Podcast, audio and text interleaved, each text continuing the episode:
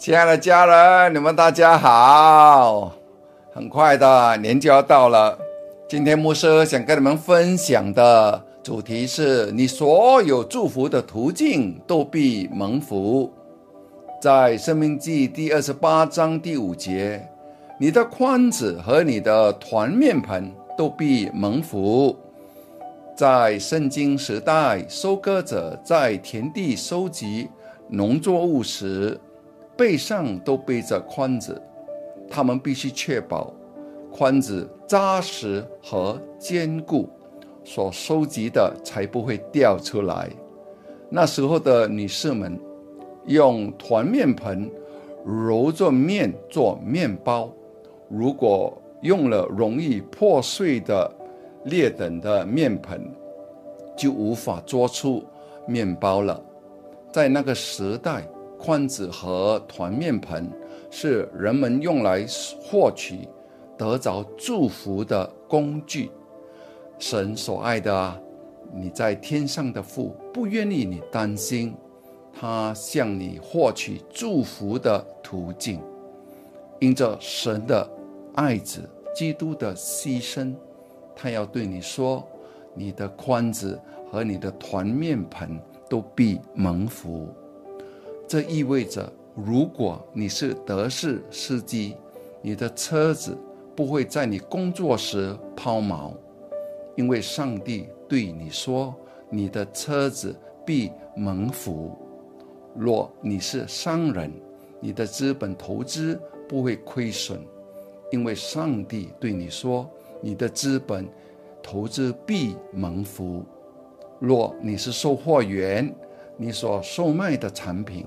将会受到客户的喜爱，因为上帝对你说：“你的货品必蒙福。”这些祝福都是你的，因为耶稣在十字架上的牺牲，为你的祝福付出了代价，并以他的复活确保你领受这些祝福。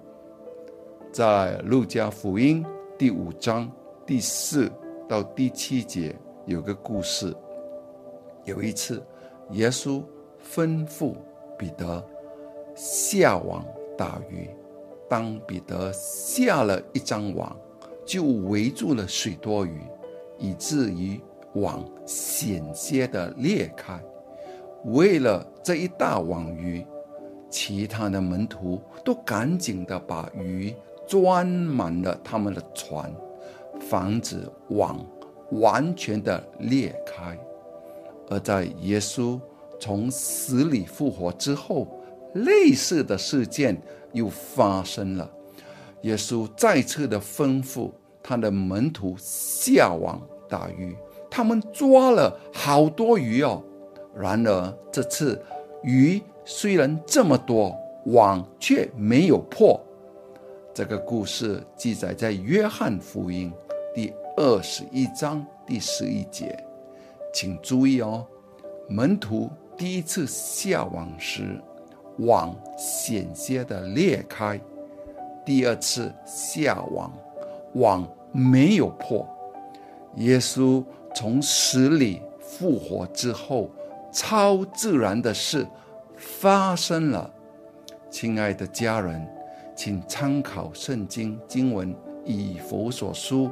第一章第三节，因着耶稣基督的死与复活，不止你蒙福了，就连你的网、筐子和团面盆及你所有祝福的途径都蒙福了。